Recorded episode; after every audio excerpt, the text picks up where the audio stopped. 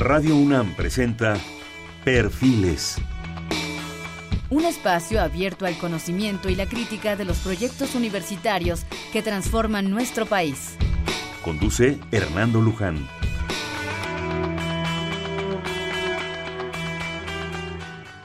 ¿Cómo están? Buenas noches. Estamos en Perfiles. Qué bueno que regresamos con este programa. Me da mucho gusto que nuevamente nos escuchen y iniciamos una muy, muy buena etapa y ahorita van a ver por qué. Este es Perfil, es un espacio en donde conversar con las mujeres y los hombres que día a día forjan nuestra universidad. En esta ocasión vamos a hacer un programa con la doctora Elba Escobar Briones, actual directora del Instituto de Ciencias del Mar y Limnología. Vaya que es un buen comienzo, ¿verdad? Para, este, para esta nueva etapa. Déjenme comentarles que la doctora Escobar es investigadora titular del Instituto de Ciencias del Mar y Limnología de la UNAM, Ciudad Universitaria, miembro de la Unidad Académica de Ecología y Biodiversidad Acuática, donde es responsable del Laboratorio de Biodiversidad y Macroecología. Su línea de investigación es la oceanografía biológica, donde estudia la estructura y funcionamiento de ecosistemas asociados a los fondos marinos. Imparte clases y dirige tesis a estudiantes de licenciatura y posgrado. Ha dirigido diversos proyectos de investigación y campañas oceanográficas. Entre los reconocimientos de la doctora Escobar por sus pares, a su labor se citan cuatro especies nuevas nombradas, descritas, premios y distinciones como miembro del Sistema Nacional de Investigadores del Alto Nivel y la Universidad PRIDD, científico experto de México ante Naciones Unidas en Investigación Científica Marina y miembro del Comité Técnico y Legal de la Autoridad Internacional de los Fondos Marinos de Naciones Unidas. Asimismo, la doctora Escobar es miembro de los programas de Mar Profundo en el Censo de la Vida Marina y ante la Convención de Biodiversidad, y actualmente es la directora, como ya les comentábamos, del Instituto de Ciencias del Mar y Limnología, además una gran amiga, cosa que me da muchísimo gusto. Elba, bienvenida. Muchas gracias, Hernando. Eh, buenas noches a todas y todos los radioescuchas. Muchas gracias por esta invitación y participar en Perfiles. Oye, Elba, este, yo creo que valdría la pena que así como un primer, un primer arranque, un primer enfoque, nos platicaras del instituto, del Instituto de Ciencias del Mar y Limnología, algunos todavía lo conocimos cuando era una cosa muy, muy pequeña, ha crecido mucho. Creo que todavía no es lo suficiente, porque la cantidad de recursos marinos, pesqueros, oceanográficos que tiene México, tú bien lo sabes, ahora sigue yo hablando, hablándole al Papa, ¿verdad? Este, son muchísimos, son muchísimos. Creo que todavía hay mucho que hacer, hay mucho que dar, pero este instituto, un gran instituto de la universidad, está haciendo un gran esfuerzo, unas posibilidades impresionantes. ¿Por qué no nos das una visión general, global, actualmente, ahora que eres la, la responsable del, del changarro? Claro que sí. Mira, el instituto se origina en el Instituto de Biología realmente como un laboratorio y después como un departamento eh, hidrobiología. Hace ya un buen de años. Ya muchísimos años. Y eventualmente derivó para hacerse un centro, y era el Centro de Ciencias del Mar y Limnología, se llevó parte del acervo que tenía y las instalaciones e infraestructura del Instituto de Biología, como son las estaciones de campo. El día de hoy, el Instituto de Ciencias del Mar está ubicado en Ciudad Universitaria, una parte, y las estaciones están ubicadas muy estratégicamente. En su momento se eligió aquellas que representaban los tres mares de México, o las tres regiones marinas, el Pacífico, en la entrada del Golfo de, de California, y ese es Mazatlán, en el Caribe, en Puerto Morelos, y en el Golfo de México, que es Ciudad del Carmen. Cada una de ellas tiene una función muy específica. Puerto Morelos, por ejemplo, se aboca al estudio de lo que son los arrecifes.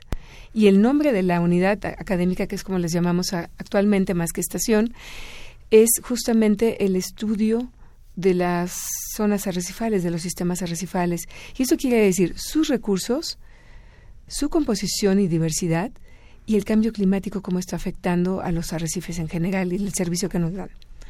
En Mazatlán hay un grupo muy grande que trabaja biodiversidad, pesquerías y otro que se dedica muy específicamente a la contaminación. Se llama el grupo GEMA, por geoquímica marina. Y después tenemos en Ciudad del Carmen el grupo que está estudiando pastos marinos y manglares. Es un grupo muy chiquito porque ese lugar se ha dedicado a que todo el mundo llegue a hacer trabajo de campo y realmente el número de académicos es muy pequeñito. Mi idea es que pueda crecer. Eh, es difícil porque ir a Ciudad del Carmen no cualquier gente de gusta ir, pero creo que tenemos un gran potencial. Lo que sí también... Si tienes una plaza, aunque sea de intendencia, me invitas. Fíjate que uno de los temas más difíciles es que la universidad tenemos un, nivel académico que, que tenemos que preservar en la investigación y entonces cuesta a veces mucho trabajo para nuestros jóvenes mantenerlo. Y esta parte es la que debo tratar de pues persuadir un poco más para que se mantenga y que represente al resto de, del instituto. En Ciudad de México tenemos dos unidades académicas, una que se dedica a procesos oceánicos y costeros y otra que se dedica a la parte de biodiversidad. Tenemos las grandes colecciones, que son históricas, se originan desde los años 30 y tenemos colecciones de gran importancia a nivel que son colecciones nacionales y que cubren los grupos taxonómicos más importantes, marinos. Entonces, básicamente tengo gente muy joven, gente de mayor edad, pero que además tiene una gran experiencia. Yo le llamo el puente generacional, que nos permite comprender cómo se logró hacer el esfuerzo para hacer un instituto de esta naturaleza y lo que estudia. ¿Por qué en la UNAM existe un instituto de esta naturaleza y además en Ciudad de México?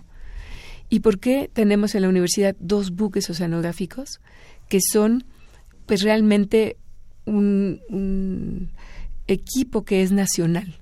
no es solamente de la UNAM, apoya la investigación de todas las instituciones de México que requieren estudiar los mares. Y son muy equipadas, son tal vez lo más moderno que tenemos en el país, y aún así ya llegaron a su vida media. Pero el comprar nuevos buques o el siquiera equiparlos y mantenerlos es extraordinariamente caro. Y tiene que ser una visión de muy largo plazo, con proyectos que permitan hacer esa adquisición, porque hay una demanda la demanda es para formar jóvenes, para realizar investigación en diferentes temas, diferentes disciplinas y atender problemas de la sociedad. Y yo creo que esa es la parte que desde el marco de los mares ve el Instituto de Ciencias del Mar y Limnología. Tenemos también la limnología. Y ese es otro tema que también podemos platicar. Pero a ver, antes de que pasemos a la limnología. Sí. Eh, primero y sin quererte balconear ni nada, ¿hay la posibilidad o existe el proyecto de otra estación, otro cuerpo académico en algún otro punto especial crítico del país? Eh, mira, eh, actualmente eh, la parte marina la llevamos a cabo varias entidades de la UNAM. Geofísica, geología, biología, ecología y la Facultad de Ciencias y la FES nosotros, y un poco también la parte acuática de marina, la ENES Morelia. Entonces, en una forma conjunta, hemos ido poco a poco abarcando el país para atender esas necesidades regionales que se requieren. Todavía queda pendiente un centro que se pueda hacer, una, una escuela, un, una facultad que pudiera estar, por ejemplo, vinculada con la Facultad de Ciencias y con las diferentes ingenierías, químicas y demás, en Yucatán. Y yo creo que ahí estaría muy bien. Em, hemos estado trabajando en crear una línea terminal de ciencias de la Tierra que vaya enfocada a atmósfera y océano. ¿Por qué? Porque en México hay la carrera de oceanología, que está en Baja California, en Ensenada, y después ya no hay una carrera como tal. Hay biologías marinas, hay muchas, ecologías marinas, hay muchas, pero oceanografía como tal no. ¿Cuál es la diferencia entre oceanología y oceanografía? En principio podríamos hablar que es lo mismo, es nada más el término de dónde proviene si lo hablamos como una, una eh, terminación más americana o una terminación más europea. Mm. Pero realmente es prácticamente lo mismo. Lo que tú tienes que hacer es la estructura de, la, de la carrera o de la licenciatura o el posgrado que quieras hacer y enfocarlo muy claramente a lo que tú quieres. En este caso, algo que está faltando es formar jóvenes en el ámbito de las ciencias físicas, físicas acuáticas, marinas, formarlos en la temática de la química y los modelos matemáticos que conjuntan esta hidrodinámica física, la dispersión, la dilución de un contaminante en el agua. Y esto es por una parte la física, por otra la química, y después conjuntarlo a la cuenca, que es la parte geológica. Más que la biología, es la biología va a responder a esas características. Entonces, esta carrera esa licenciatura va a ir totalmente pegada a esa visión y paralelamente lleva materias análogas en la parte atmosférica, porque los océanos y la atmósfera prácticamente están conectados. Es muy importante que tengamos esta visión porque en el planeta Tierra los mares son 75% del planeta. Y nuestro continente, nuestra vida en el continente, las condiciones atmosféricas responden por lo que el mar tiene. El mar es el reservorio más grande de calor del planeta. Él modula el calor, cómo lo libera, cómo lo captura. Modula también la captura de carbono. El CO2 que ha venido calentando el planeta, bueno, es uno de las tantas formas del carbono que es atrapado por los océanos. Y si lo libera muy rápidamente, calienta la atmósfera. Y si lo atrapa, la enfría. Entonces es eso lo que le hace tan especial a los océanos y en general creo que esa es la relevancia que tiene, el servicio más grande que le da a la humanidad y que pues a veces no lo consideramos y queremos jóvenes que puedan entenderlo mejor, que tengan las herramientas de modelado para hacer pronósticos, para que con los datos existentes y los que va a haber más adelante puedan ellos tener más certeza en las predicciones y sepamos cuando un año va a ser muy seco y a lo mejor no debemos entrarle a cultivos y ganadería, o un año va a tener suficiente humedad y nos va a permitir tener una buena cosecha. Y que podamos de esa forma informar al ganadero, al agricultor, al, al pescador, y que le podamos decir a dónde ir a pescar, más que que esté pescando por todo el océano y pierda mucho tiempo y, energía y, y además pues a lo mejor vaya a pescar en un lugar donde haya las larvas de los pececitos, ¿no? y los dañe o algo así. Entonces lo que queremos es que podamos tener zonas en donde conservemos y permitamos que crezcan los juveniles y los las larvas para que estén todo el tiempo alimentando a las áreas de pesca y que los pescadores sepan exactamente a dónde ir a pescar y que sean exitosos en esos sitios. Entonces, ese tipo de cuestiones son las que queremos con la nueva carrera, que los jóvenes puedan salir de la licenciatura y no necesariamente sigan un posgrado, pero que tengan cabida en esta larga línea que representa la investigación hasta el pescador y los diferentes usuarios y empresarios qué bueno que me comentas esto, de esa visión total, global, de lo que es el planeta. No es el océano por acá o los océanos, no es la atmósfera por acá, no son las costas, no son las corrientes, es un todo, es un ente. Y yo creo que esa visión de una carrera, de una perspectiva educativa transdisciplinaria, que puedas echar mano de la Facultad del Instituto de Ingeniería, de Ciencias de la Atmósfera, de ustedes, de Biología, de Ecología, da una riqueza muy, muy importante aquellas entidades muy eh, monolíticas, en fin, yo creo que están desapareciendo. El, país, la universidad y especialmente creo que la educación universitaria está cambiando, se está moviendo y para bien. La universidad tiene infinitos recursos, es cosa nomás de concertarlos, negociarlos y aprovecharlos. Y los barcos, vamos a los barcos. Ahorita estabas diciendo, estaba yo pensando que el primero se inauguró por ahí de finales de los 70, si mal no recuerdo, ¿verdad? Que venía de Suecia. No, vienen de Noruega. De Noruega vino el primero. Este, ya estamos hablando de 40 años. casi. Ya casi, ya son cuarentones. 35. Bueno, no le bajes, no le bajes tampoco. Yo creo que es tiempo, y no me refiero a la universidad, la universidad ha hecho un gran esfuerzo por aprovecharlos todos los responsables, como en este caso tú, como directora de, Ciencias del Mar, de darles el mejor uso, el mejor aprovechamiento, las mejores posibilidades. Afortunadamente, creo que la Secretaría de Marina sigue con sus cosas, Pemex también hizo cosas, comparten tiempos porque es carísimo. Recuerdo que el, maestro La Guarda decía que simplemente despegarlo del muelle ya salía como que como lumbre, sí. que se les iba al medio presupuesto. bueno, pero a lo que voy es que yo creo que el gobierno federal en este caso debe voltear hacia el mar. ¿sí? No como aquella famosa marcha al mar de creo que era de Luis Cortines, ¿verdad? Que creo que nunca se hizo un, poco, o el famoso plan eh, de desarrollo pesquero de López Portillo, que yo me tuve que leer los dos tomos y creo que, en fin, voltear porque ahora que estamos en un momento en que el petróleo baja y sube, en que el turismo también Yo creo que el mar es una gran riqueza, un gran potencial, pero tenemos que conocerlo, lo que tú dices. Ese potencial del pescador, de la gente, de los recursos, es infinito, siempre y cuando lo cuidamos. ¿Qué posibilidades ves que haya apoyos más formales o, si los están viendo, previendo, para generar más investigación oceanográfica, oceanológica, biológica, en fin, con más barcos, con más gente? Fíjate que esto se va a venir en un momento como una bola de nieve muy grande por lo siguiente. Eh, los mares tienen una gran oportunidad para las empresas, para los sectores diferentes y para la sociedad en general. Eh, cuando platicaba yo del crecimiento que se fue dando del instituto, en la visión de la creación del instituto se hizo multidisciplinario y tenemos especialistas en física, química, geología y biología y pesquerías.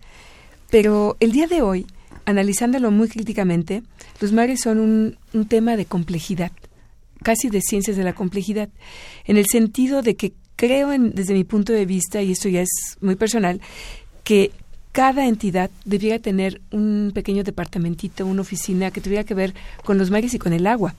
Porque son temas... ¿A qué te refieres? Me refiero desde el marco, no, no, me refiero a la misma UNAM, ah. eh, porque las secretarías de Estado sí están, pero me refiero eh, la temática de la contaminación, por ejemplo, medir la contaminación es un tema químico y lo podemos hacer en el instituto como lo puede hacer en el Instituto de Química. Pero la problemática como tal de la contaminación es un tema social, porque la contaminación viene desde las grandes urbes o desde las zonas costeras y es una necesidad cultural de que la gente local pueda entender que requiere tener plantas de tratamiento, que no debe desechar directamente la basura plástica o los desechos líquidos o sólidos directamente al mar o a los canales que van a ir a dar al mar a la larga. Entonces es un tema social ¿eh? en un momento dado. El marco de la economía, las energías renovables que estamos buscando y sustentables, las energías alternas, pues eh, tenemos viento, tenemos corrientes, tenemos urgencias, tenemos oleaje y todas ellas están en el mar pero en Ciencias del Mar no tenemos a los ingenieros que las puedan capitalizar. Tenemos a Miguel Ángel Torre que ha venido trabajando algo con el OTEC y esperemos que siga adelante con esta iniciativa que estamos haciendo conjuntamente con Ingeniería. Pero no, ha crecido mucho el grupo. Entonces, a lo mejor el grupo va a crecer hacia investigaciones eh, de energía renovable, a lo mejor hacia ingeniería, porque mucho de lo que se tiene que hacer es más ingenieril y nosotros manejamos el conocimiento marino, nada más. Em, se me ocurre fármacos como una vía para salud, para encontrar nuevos eh, fármacos a partir de organismos marinos en la cura del cáncer, en la cura del dolor, en el reconocimiento de alternativas para eh, proteger inmunológicamente a las personas de una enfermedad. Y lo vemos en, como modelo en los animales marinos, tiburones con un sistema inmune muy fuerte o esponjas y organismos del fondo marino y sobre todo de arrecifes que tienen compuestos tóxicos para competir entre ellos y esas toxinas pues sirven para aliviar el dolor en muchas ocasiones. Entonces, potencial existe en los mares para muchísimas otras disciplinas que no hemos explorado. Eso va a requerir que tengamos más jóvenes formados, más escuelas a lo largo de la costa, más centros o empresas que estuvieran interesadas en fomentar el conocimiento de los océanos. Em, simplemente para buscar membranas, nanomembranas, eh, cosas que no nos hemos puesto a analizar porque nos dedicamos a trabajar lo más terrenal, lo más inmediato. Pero si dejamos volar la imaginación, hay muchas otras cosas que van a ser el futuro para un beneficio de la sociedad y de la salud humana. Entonces creo que no lo hemos explorado, pero por ejemplo ahí la biotecnología, la genómica va a tener un desarrollo enorme y con ello el desarrollo tecnológico, el desarrollo de nuevas formas de utilizar buques, boyas, em, equipos a la deriva, observatorios. La necesidad de tener observatorios para cambio climático en el país son fundamentales el día de hoy. Claro. Yo creo que las posibilidades en esa visión transdisciplinaria que tú planteas son muchas. Comentábamos hace un momento de un mutuo amigo de Jorge Vargas, especialista en, Derecho Internacional del Mar. Así es. ¿sí? O sea, las ciencias de ley, las ciencias de economía, de trabajo social. pueden tener un, potencial muy grande y enriquecer muchísimo estas, todas estas posibilidades, yo creo. Sí, bueno, uno de los temas que te, me gustaría platicarles a los radioescuchas es que en la medida que estamos platicando, se van haciendo en muchas ocasiones también las normas. Em, ejemplo, fuera de la jurisdicción nacional, un término muy jurídico que además yo aprendí a través de Jorge, em, está lo que se llama la zona de la fractura Clarion-Clipperton, en lo que llamamos también el área, y que es una zona que actualmente ha sido ya repartida en pedacitos, concesiones que se le han venido dando a diferentes naciones, naciones desarrolladas, naciones en desarrollo, en vías de desarrollo, con el objeto de explorar. En este momento nada más está explorando em, minerales, nódulos polimetálicos, que hace algunas décadas se consideraba que había sido una tomada de pelo de la Segunda Guerra Mundial, porque habían encontrado estas esferitas que datan todavía de mucho tiempo atrás que las encontraron, pero que decían que iban a encontrar con esto minerales de gran importancia para el desarrollo de la industria. El día de hoy, con eh, televisiones planas, con todos los carros híbridos, con las computadoras, los teléfonos celulares, marcapasos y otras cosas, el hombre está requiriendo elementos que llamamos traza, eh, tierras raras, y muchos de ellos están concentrados en estos nódulos polimetálicos que incluyen, entre otras cosas, níquel, cadmio, cobalto, cobre. Y hay zonas en donde hay una agregación más grande de estas pelotitas, que son del tamaño de una pelota de golf, a veces más grandes, a veces más pequeñitas. México las estudió hace mucho, muchos años con Arturo Carranza y eh, pues no le no avanzó más allá de decir, bueno, aquí está estos estudios para la zona económica de México, zona económica exclusiva, pero a un ladito, colindando con México, está esta zona. Y nuestros vecinos que van a estar explorando y probablemente explotando estas bolitas de nódulos polimetálicos son el Reino Unido, Singapur y otros, otras naciones que han pedido esas concesiones. Eh, debemos aprender, yo digo, de ellos un poco y ante todo participar con nuestro desarrollo tecnológico para crear sistemas más eficientes para elevar estos nódulos sin contaminar el resto de la otra agua, esta agua que es nuestra gran reserva para el futuro, y no contaminar a los peces que eventualmente vamos a querer comer. Entonces, en el momento por esa razón no se ha hecho la explotación. Pero créeme que muchos bancos y ya están haciéndose algunas bolsas ahí para querer empezar a explotar tan pronto tengamos el reglamento y las normas. Em, se está haciendo toda la estructura de cómo va a funcionar toda esta parte de explotación y muchas de las naciones nada más están esperando que ya esté el reglamento para solicitar la concesión de explotación. Em, muchos han trabajado muy seriamente, países como Corea, como Japón, han hecho un gran esfuerzo con unos informes preciosos, muy completos de lo que hay. Alemania es otro de ellos. Y, créeme que, que es fascinante ver cómo cuando los países han querido invertirle para llevar el liderazgo en una temática como esta, decir nosotros vamos a hacer los que vamos a hacer el chip que se va a usar para un teléfono o algo así y necesitamos esta tierra rara, van y lo hacen, invierten en investigación y en buques oceanográficos, en equipos autónomos que bajan, equipos cableados, en comunicación vía satélite y a la vez están formando jóvenes.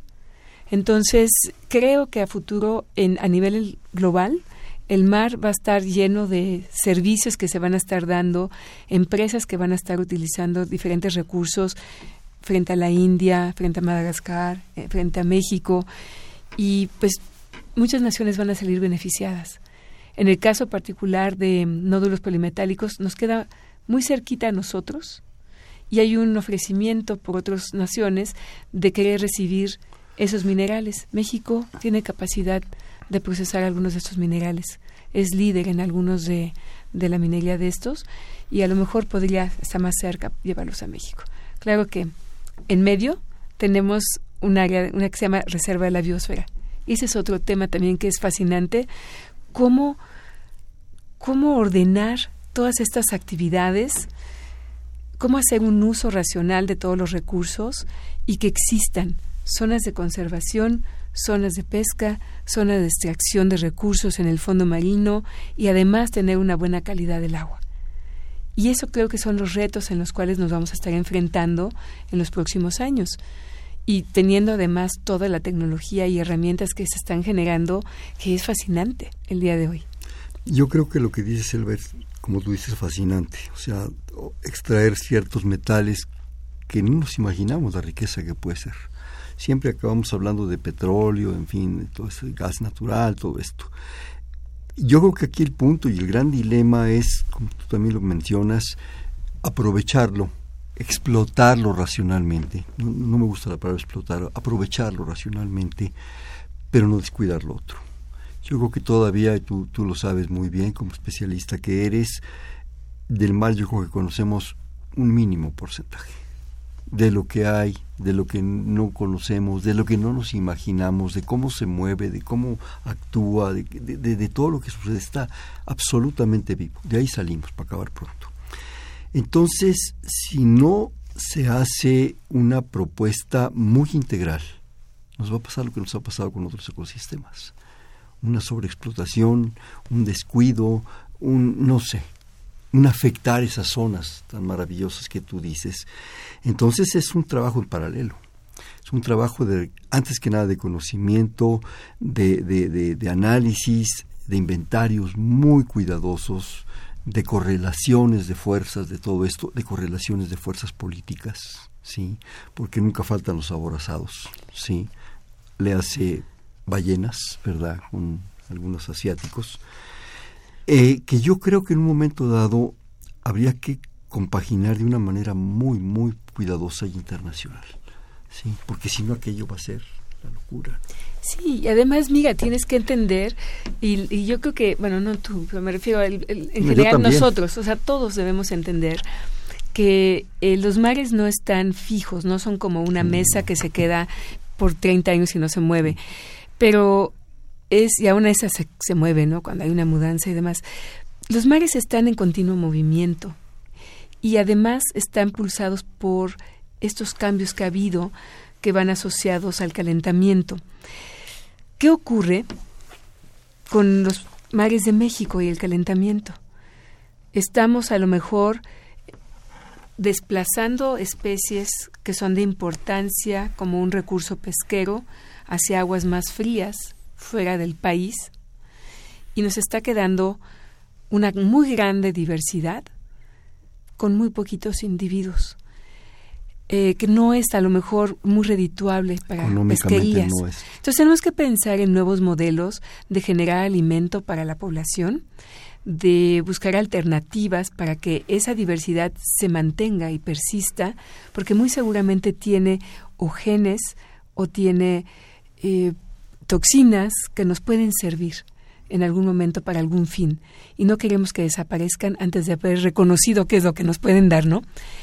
¿Qué, qué creo que debemos, o sea, hacia futuro tenemos que tener muy presente que este cambio climático nos va a modificar nuestros mares y nos va a dejar unos mares distintos con unos servicios que debemos aprovechar correctamente y aprovechar esa gran diversidad que a lo mejor nos va a permitir ser un paraíso del turismo y que queremos que el turismo venga para ver esas cosas tan fascinantes que tenemos de diversidad, más que sacarlas y venderlas y pescarlas. Que en el banco a lo mejor sí nos dejan algo, pero yo creo que traer turistas también nos deja bastante. Entonces, cambiar un poco la forma, los, los modelos que hemos venido usando, reemplazarlos por nuevos, que sean más dinámicos, que nos permitan movernos rápidamente a lo que nos va dejando el cambio climático. En ese sentido, eh, el reconocer cómo funcionan y cómo responden a este cambio las especies, los servicios que nos dan, cómo el hombre los ve y los recibe y cómo el país puede crecer y engrandecerse con ellos y mejorar su economía. Yo creo que si en ese sentido hacemos un gran esfuerzo para dirigir que el país tenga una gran economía con base en lo que tenemos, no con lo que tienen otros países, o sea, no queremos tener el bacalao del Mar del Norte, porque jamás vamos a tener aguas frías en, en el país. y de esa frialdad. Entonces, tendríamos que a lo mejor promover la acuacultura y modificar genéticamente al bacalao para que lo pudiéramos cultivar en México. ¿no? Mejor un guachinango, mejor un robalito, una mojarra. Y yo creo que si adoptamos lo que tenemos, vamos a a lo mejor tener una certeza de que vamos a tener más éxito. Pero mira, si, si comentas, Elba, que, que los mares están cambiando por toda la cuestión climática y por, por muchas otras razones, y que tenemos que estar preparados para ese cambio, pero todavía no llega. Aprovechemos y conozcamos lo que hay ahorita, porque yo creo que es la base de la historia. Es la posibilidad de saber qué es esto y hacia dónde va los cambios y estar preveniendo.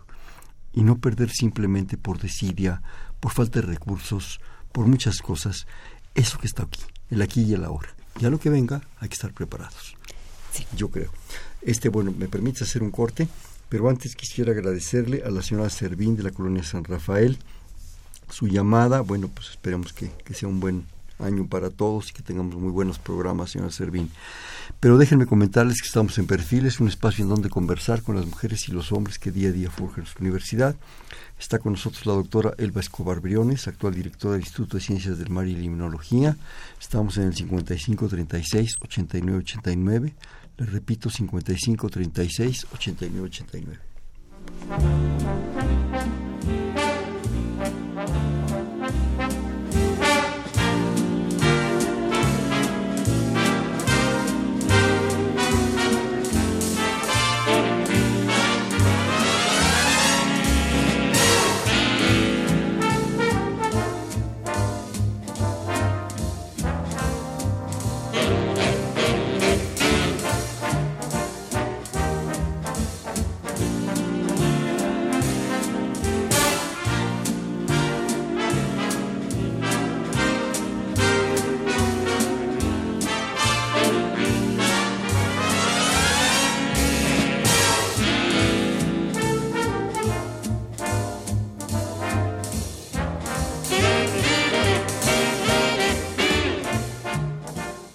Buenas noches, estamos en Perfiles, un espacio donde conversar con las mujeres y los hombres que día a día forjan nuestra universidad.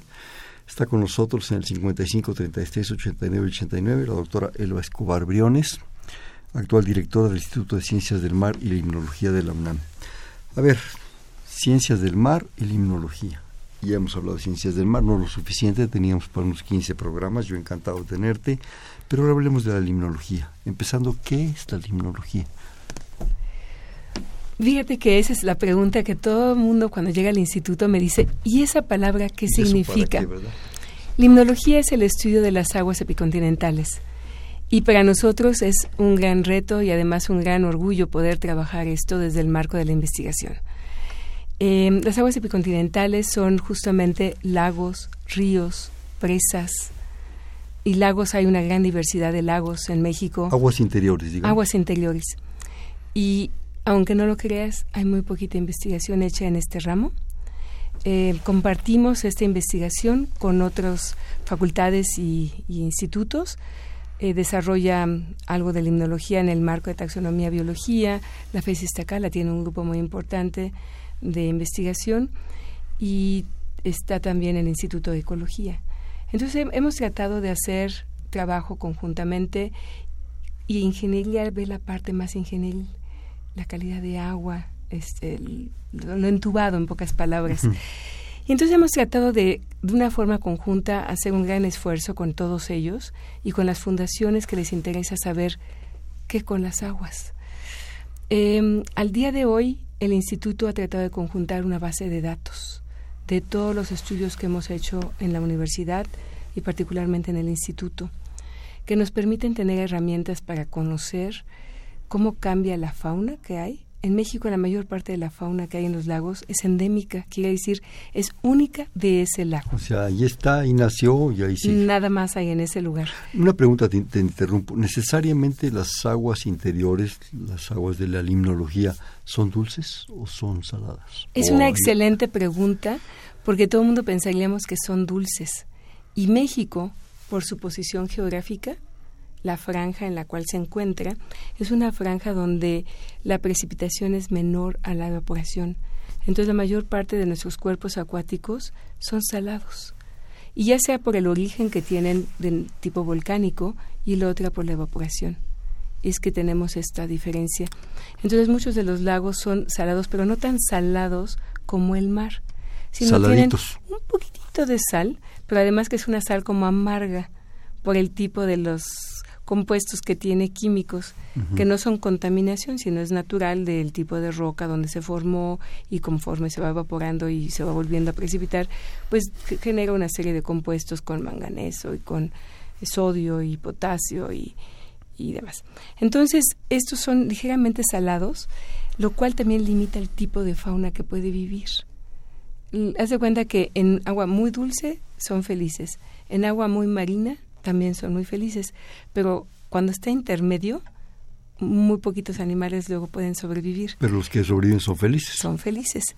México tiene casi en todos los lagos charales, como el pez principal, y son muy endémicos, o mojarritas, que también son endémicas en la mayor parte. Unas han invadido. Tenemos acosiles, tenemos ajolotes, y tenemos básicamente serían los tres más grandes y después tenemos un montonal de animales más chiquitos que viven en el agua y en el sedimento.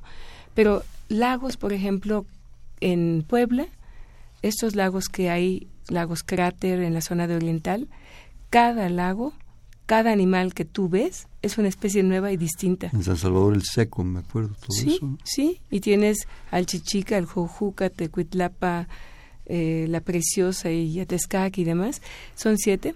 Bueno, cada una tiene especies propias. Porque son diferentes volcanes. Sí, son diferentes volcanes, cada uno con lagos con diferente salinidad y con diferentes condiciones, y cada una tiene sus, les llaman microendemismos, y se han venido formando por los millones de años que llevan aislados.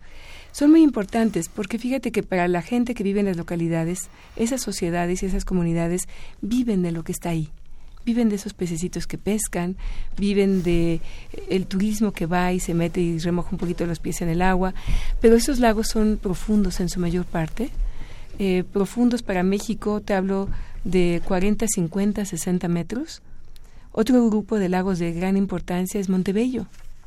Montebello es otro de los lugares que es un área natural protegida. Se hizo protegida con el nombre de Lagos de Montebello, pero no tenían nada de conocimiento sobre los lagos el día de hoy al menos ya se ha ido incorporando cómo son los lagos, si están contaminados o no, si, por qué se han ido poniendo verdes, qué tipo de fauna tienen. Se llevan ya casi tres años o cuatro haciendo estudios en estos lagos. Em, y como esos, podemos platicar de trabajo que vamos a hacer ahora conjuntamente con el Centro de Ciencias para el Cambio Climático en Tabasco con Rafael Oyola, y es toda la cuenca de Usumacinta, en la cual están involucradas muchas entidades de la UNAM y además muchas instituciones a nivel nacional. La idea es ir desde Guatemala, todo México, y drena este río al Golfo de México. Y el instituto va a trabajar a lo largo de todo el río, llegando a la zona costera y el mar con el buque un poquito para tener todo este balance de todas las cosas que están ocurriendo a lo largo del río. Entonces son estudios que son necesarios. De los ríos es casi de lo que menos conocemos en el país y son lo que rápidamente estamos represando. Entonces, sí es importante para que estas comunidades conozcan qué tienen, qué potencial tienen y qué oportunidades van a tener a futuro. Comentábamos hace un momento en la primera parte del programa la riqueza de los mares mexicanos. Sí tanto de un lado como del otro, como California, que bueno, es, es un caso especial y muy rico y qué bueno que está dentro de México. Pero creo que la riqueza en área, en posibilidades, en potencial de las aguas interiores también es muy grande. Así es. ¿Se ha aprovechado? ¿Se está haciendo algo? ¿Ustedes están aportando algo? ¿Qué pasa? Mira, eh, de las cosas que mis colegas, por ejemplo, cuerpos acuáticos también incluye a los cenotes. Entonces algunos de mis colegas están queriendo aprovechar los cenotes que están estratificados, tienen su agua superficial que es dulce y luego abajo una masa de agua marina que es la que se infiltra como el queso gruyère o la esponja hacia el interior de la península y la están queriendo explotar esa agua para hacer cultivos. Eh, mis colegas allá en Puerto Morelos han visto una gran oportunidad y muy probablemente van a estar trabajando en esa dirección en los próximos años. Em, pues creo que básicamente la visión que tiene el país de sus aguas es que las tiene entubadas. Y yo creo que lo que tenemos que hacer es cambiarlas y tenerlas en un formato más natural. ¿Desentubarlas? ¿O ya no seguir entubando? No seguirlas entubando, no seguirlas necesariamente represando. La mayor parte de los países el día de hoy ya no represa, más bien deja libre sus ríos, porque le permite con eso tener arena en las playas. Ya no tendríamos que estarlas rellenando nuevamente, sino que tendríamos la forma natural de depositar la arena. Eh, tendríamos para los esteros y para el desarrollo de muchas especies. Hay una conexión, existe una conexión que va del río hasta el mar y todos estos gradientes que va viendo de salinidad, de altitud, de vegetación, son los que promueven esta gran diversidad que tenemos. En ese sentido, eh, yo creo que están faltando instituciones que sigan estudiando la limnología. Créeme que son muy poquitas los que tienen laboratorios de limnología o cátedras enfocadas a la limnología. Eh, se habla del agua en la mayor parte de los cursos, pero ya definido como limnología, más bien lo quieren casi recortar y desaparecer muchos de ellos. Y yo creo que, que no. Yo creo que es una de las temáticas que el país debe eh, albergar y, cuidar con gran eh, como un tesoro y te voy a explicar por qué. esta franja donde estamos tiende a desecar los lagos muy fácilmente y si a eso le añadimos que no nos gusta luego tener agua por los mosquitos y lo que tú quieras, nosotros mismos los desecamos, desecamos el lago de México, de la Ciudad de México. Entonces, creo que uno de los temas que debemos plantearnos es nuestras aguas son muy únicas, son muy especiales y debemos cuidarlas y es, es el recurso que vamos a tener. Si esperamos tenerlo todo subterráneo, pues sí, podríamos tenerlo subterráneo, pero también las aguas muy profundas subterráneas ya vienen contaminadas con arsénico, con otro tipo de contaminantes. Entonces lo que queremos es que tengamos aguas de buena calidad que nos sirvan para verlas. Finalmente uno de los servicios que da el agua en general, como es una visión, es un servicio espiritual. La gente va y se siente enfrente de un cuerpo acuático a ver y disfrutar el agua nada más así calma, a ver un atardecer o ver un amanecer, simplemente remojarse los pies. Y ese servicio lo estamos olvidando. Y yo creo que no nada más es para diluir contaminantes o para desechar cosas o para beberla. Yo creo que además de eso tenemos que pensar en el lado más espiritual que nos mantiene como humanos, como personas.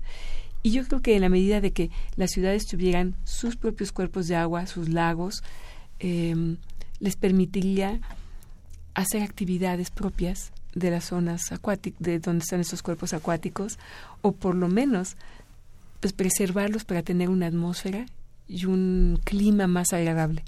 Tú sabes que el agua cambia muy poquito con el cambio de temperatura. Entonces, en un desierto, la temperatura baja casi a menos 10 grados en la noche y en el día sube hasta 52.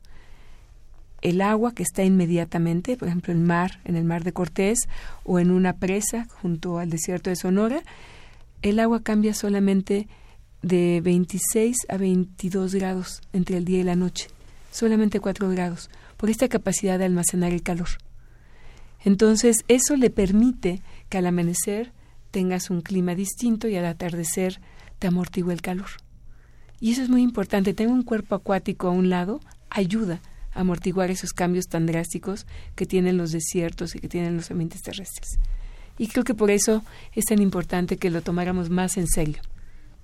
Yo creo que también olvidarnos que en el fondo somos agua nosotros mismos como pues organismos, venimos, venimos del agua, en fin, yo creo que es fundamental que podamos conservar de la forma más sana y más eficiente todos esos cuerpos acuáticos y aprovecharlos, aprovecharlos en la riqueza, ¿no? Un buen tamal de charal es insustituible. Voy a hacer la propaganda de uno de los proyectos que tenemos en el instituto que para mí es muy valioso.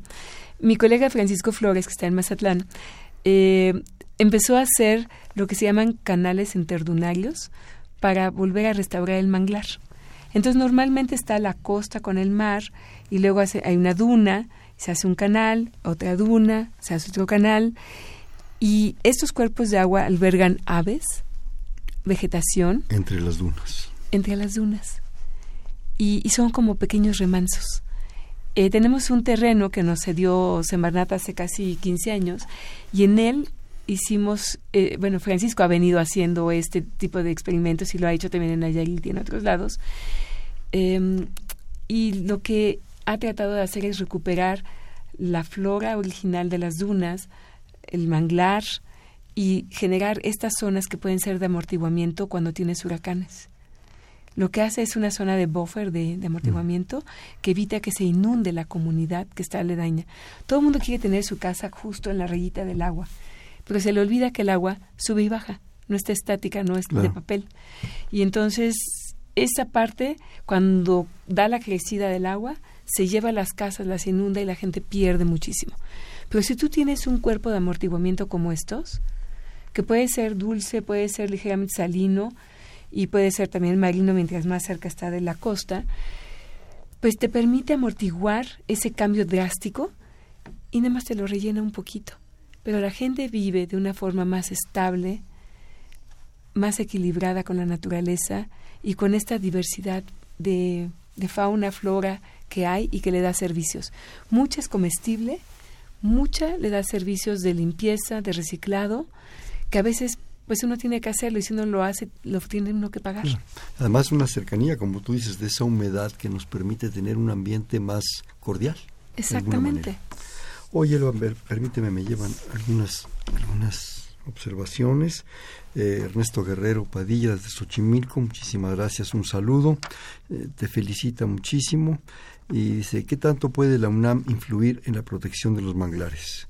Ya que la vista de los grandes consorcios hoteleros tienen pues puesto la vista en ellos. Claro. Eh, bueno, hemos estado trabajando muy cercanamente con la CONAM.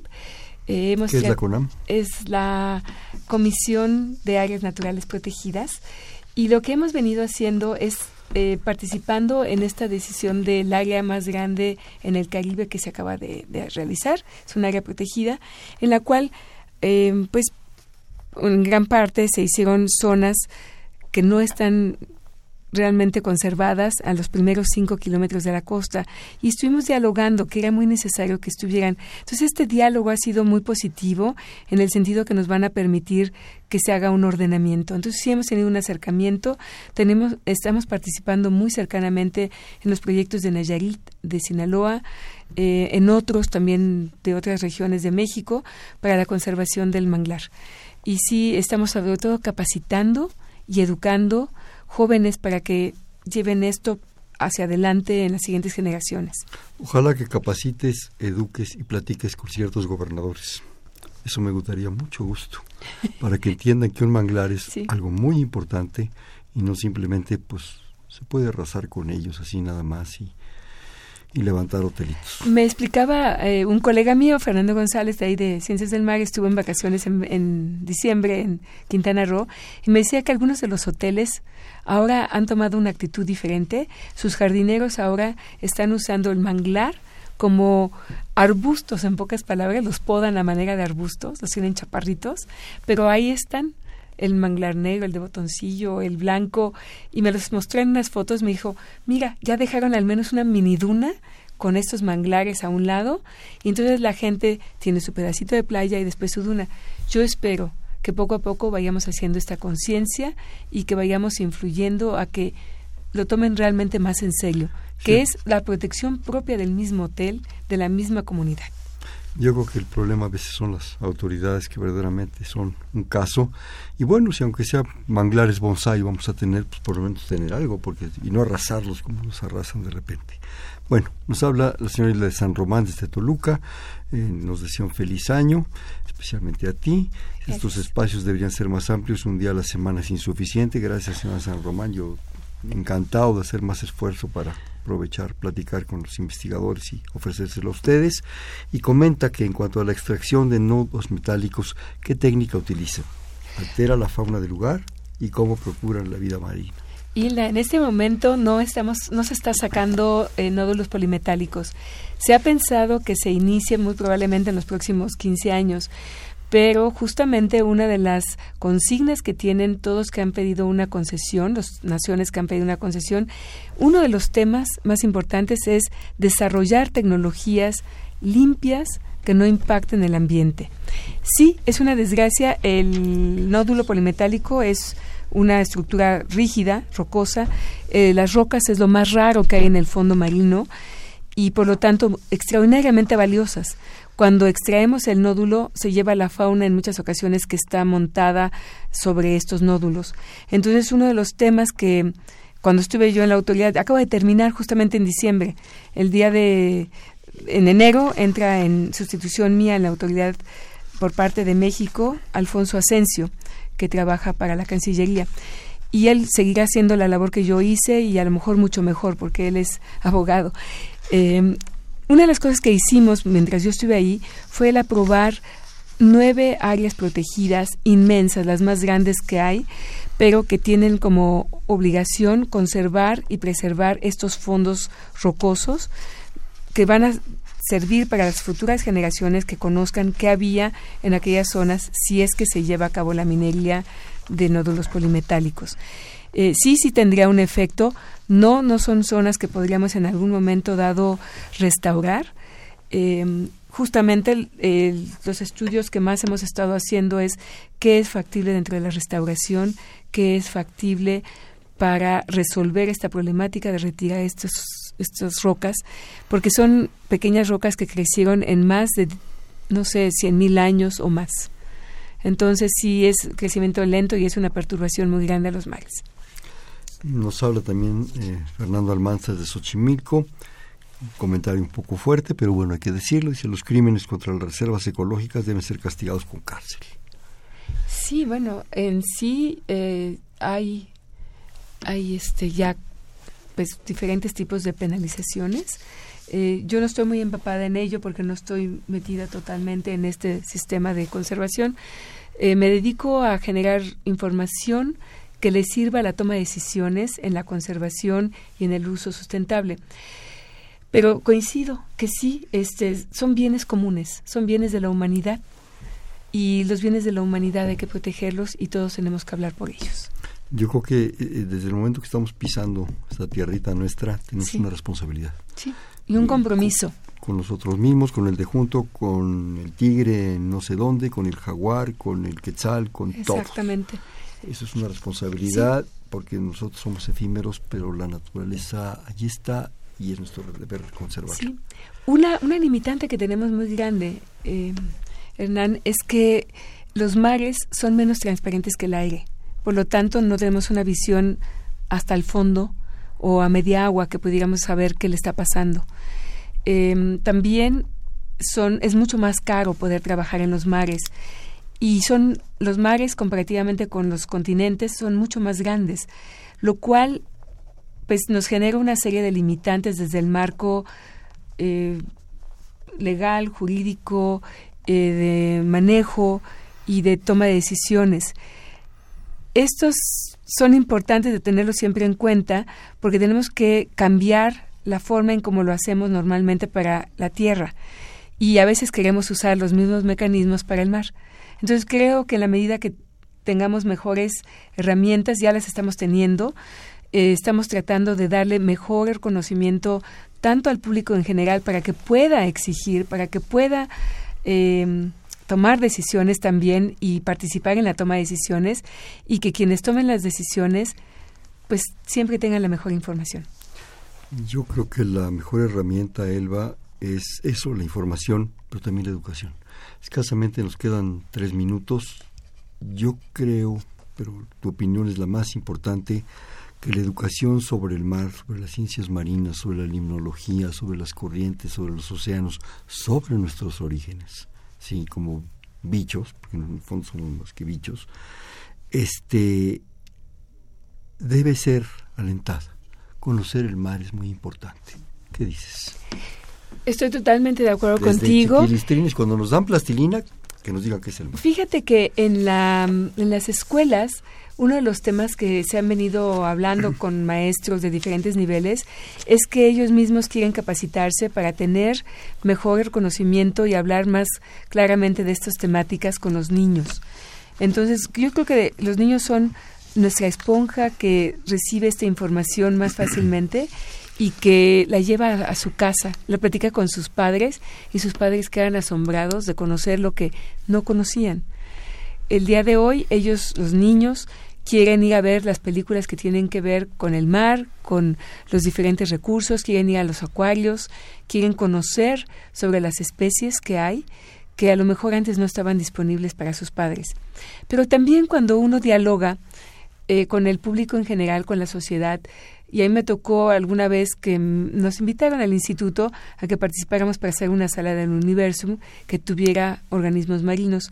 Entonces cuando me hicieron la pregunta, eh, todo el mundo llevamos algo que hacíamos y hablamos de que íbamos a hacer algo que fuera desde la alta montaña, los lagos de la alta montaña, como el Nevado Toluca, hasta el fondo marino en el Golfo de California. Y cómo transportar a las personas en un museo así para que sepan que al llegar a la costa huele a sal, suena el mar y es más húmedo y más caliente. Y cuando se lo planteamos a los museógrafos, los museógrafos no sabían cómo podían hacer esto. Si podíamos poner a lo mejor unos ventiladores que echaran aire caliente y que además se sintiera que goteaba humedad, pero entonces la seguridad de la gente cuando camina podría no ser muy útil. O sea, cómo hacer esa sensación de humedad sin que hubiera un riesgo, ¿no? En un espacio de un museo. Y de las cosas que pregunté a la gente que yo veía en el mercado, en la calle, en la tortillería, le dije, ¿qué le gustaría ver en un museo? La mayor parte le gustaría ver la ballena del tamaño natural. Pero no queremos traer ballenas. Dije, pantallas, una pared llena de pantallas. Yo creo que eso, esa duda de esos grandes museógrafos, Manuel Benítez Carrasco, un poeta, le dijo cuando dijo la barca, la barca, solo con decir la barca, huele a marisma la boca y sabe asar la palabra. Elba, este, muchísimas gracias, pero antes que te despida yo, vamos a jugar un bote pronto. Te digo una palabra y me dices inmediatamente la que tú piensas. Mares. Azul. California, bajo Golfo de California. Diversidad. Lagos interiores. Una belleza, una perla. Investigaciones. Jóvenes. Buques de la UNAM. Un tesoro para el país. Ciencias del mar. Estamos para un servicio. Investigación de la UNAM en Ciencias del Mar. Pues el futuro del país. ¿Quién es Elba Escobar? Es una joven investigadora, ya no tan joven. Además muy guapa y muy linda. Gracias. Bueno, este fue Perfiles, un espacio donde conversar con las mujeres y los hombres que día forjan nuestra universidad. En la coordinación, la doctora Silvia Torres. En la producción, Miguel Ángel Rentería. En los controles, Humberto Sánchez Castrejón. En la conducción, Hernando Luján. Perfiles, un espacio en donde conversar con las mujeres y los hombres que día a día forjan nuestra universidad. Estuvo con nosotros la doctora Elba Escobar Villones. Muchísimas gracias gracias a ti y muchas gracias a Silvia y a este programa tan importante, Perfiles. Gracias, buenas noches. Perfiles, un programa de Radio UNAM.